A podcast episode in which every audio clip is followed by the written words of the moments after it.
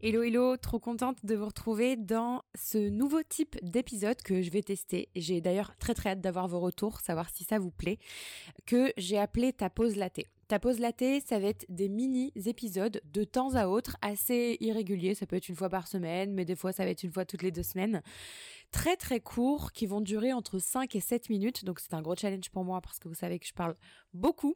Mais euh, le but de ce type d'épisode, ça va être d'aller euh, à l'essentiel. Vraiment de faire des épisodes express, flash, où je réponds à une question et en même temps, ben, c'est pas des sujets où forcément on a besoin de débattre non plus pendant des heures, en tout cas pas à mon sens.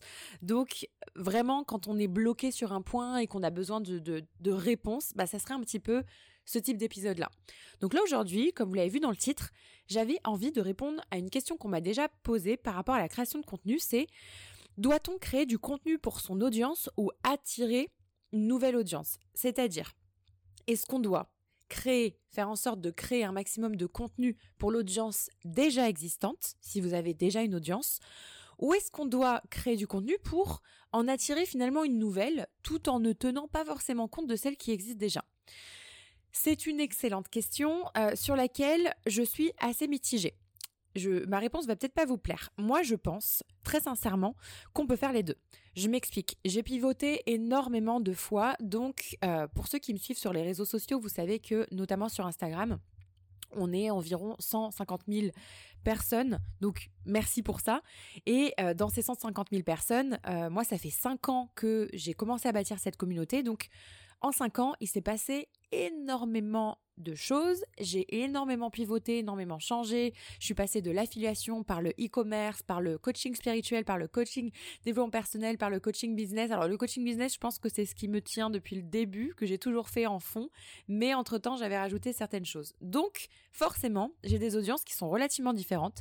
J'ai des personnes qui ne sont intéressées que par le business, j'ai des personnes qui ne sont intéressées que par le lifestyle, euh, d'autres que par euh, bah, ma nouvelle vie de famille, étant donné que je suis maman depuis six mois, des personnes que par l'astrologie aussi, et oui, euh, j'ai aussi un programme d'astrologie.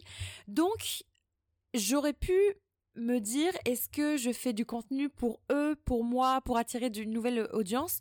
Moi, personnellement, j'en fais pour moi déjà, mais pas pour moi dans le sens où euh, c'est moi qui vais apprendre des choses. Je parce que je sais que le contenu sert d'abord la communauté, mais ce que je veux dire c'est que je fais ce que j'aime. Et ça, c'est un des meilleurs conseils que vous allez pouvoir tirer de ce mini épisode flash, c'est faites faites ce que vous aimez, ce que déjà on va reprendre. Faites ce que vous aimez, pardon, et euh, gardez en tête votre clientèle idéale. Alors, je sais qu'on en a marre de ce client idéal, mais je vais vous expliquer un petit peu. Quand je vendais par exemple mon programme Astro, qui est toujours disponible, hein, mais je mets beaucoup moins l'accent dessus, eh ben j'ai fait toute une stratégie de contenu, peut-être pendant un mois, que sur de l'astro. Là maintenant, je suis beaucoup plus positionnée euh, envers les entrepreneurs multipotentiels, multipassionnés, et je vais certainement y rester parce que c'est complètement ce qui me ressemble et euh, ça me convient complètement.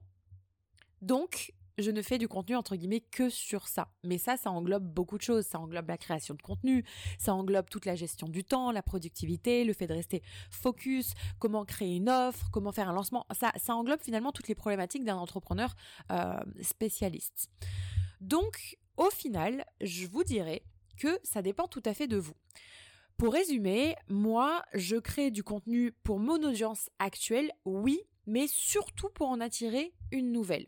Parce que mon audience actuelle est intéressée par plein de choses. Donc si j'ai vraiment envie de euh, servir mon audience actuelle, ça voudrait dire que je dois faire 3, 4, 5 types de posts. Et oui, parce que s'il y a des multipassionnés qui m'écoutent ici, et je sais que c'est le cas, euh, ça peut être un peu euh, fatigant. Donc faites du contenu pour moi pour attirer l'audience que vous avez envie d'attirer et pas nécessairement pour satisfaire celle qui est déjà là. Je sais que c'est pas forcément le conseil qu'on a l'habitude de, de donner, d'entendre, mais moi personnellement c'est ce qui fonctionne le mieux pour moi. Ça veut pas dire que le contenu que je fais résonne pas du tout, encore une fois, avec mon audience actuelle, mais mon but c'est d'aller chercher aussi une nouvelle audience et aussi ça, je, fais un petit euh, up à une amie à moi qui a envie de pivoter complètement, qui est dans le coaching sportif et qui a envie de plutôt s'insérer dans le coaching émotionnelle parce qu'elle sent qu'elle a des facultés à ça, etc. Euh, mais elle a peur parce qu'elle se dit, bah en fait, les, gens qui me suivent sont habitués au coaching sportif, donc je n'ai pas envie de tout perdre, donc je continue à faire du contenu là-dessus.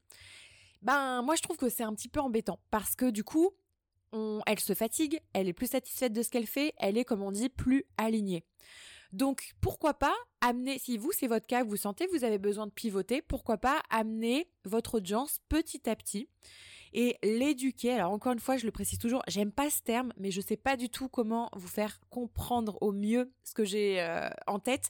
Quand je dis éduquer, c'est de d'amener plus de connaissances, plus de conscience à votre audience qui n'en a peut-être pas aujourd'hui. Je m'explique. Quand j'ai commencé à parler des multipotentiels multipassionnés, ça n'a pas parlé à tout le monde au début parce qu'en fait, le terme multipotentiel, on l'associait souvent à HPE, HPI, euh, tous ces neuroatypies. C'est une espèce de forme de neuroatypie, oui, mais ça n'a en soi pas grand-chose à voir directement avec les hauts potentiels. Bref, ce sera l'objet d'un autre podcast.